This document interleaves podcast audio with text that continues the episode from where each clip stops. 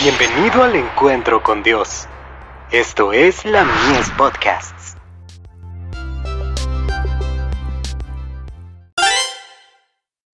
Hijos e hijas de Dios. Su cumplimiento es amor.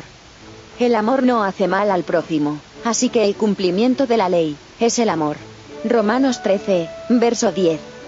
¿A cuántos les falta amor? Oh, que ese amor desarraigue del corazón, el odio, la envidia y las contiendas, y la raíz de amargura que contamina a tantos. Nunca se puede recibir el amor de Jesús, ni puede ser derramado en el corazón, hasta que desaparezcan los sentimientos envidiosos, el odio, los celos y las malas sospechas.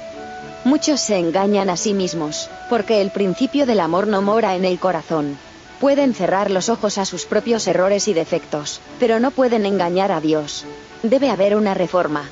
El arado de la verdad debe hacer surcos profundos en nuestro corazón orgulloso, y despedazar el duro terrón de nuestra naturaleza no santificada, para que el Espíritu y el amor de Jesús puedan ser plantados en nuestro corazón.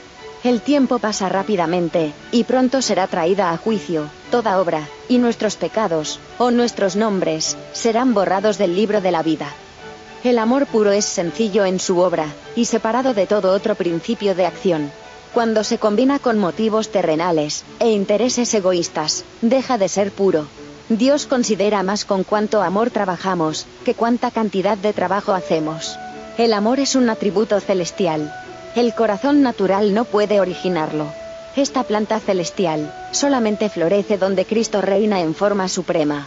Donde existe amor, allí hay poder y verdad en la vida. Dios hace el bien y solo el bien. Los que tienen amor, llevan fruto de santidad, y finalmente reciben la vida eterna. The Youth Instructor. 13 de enero de 1898.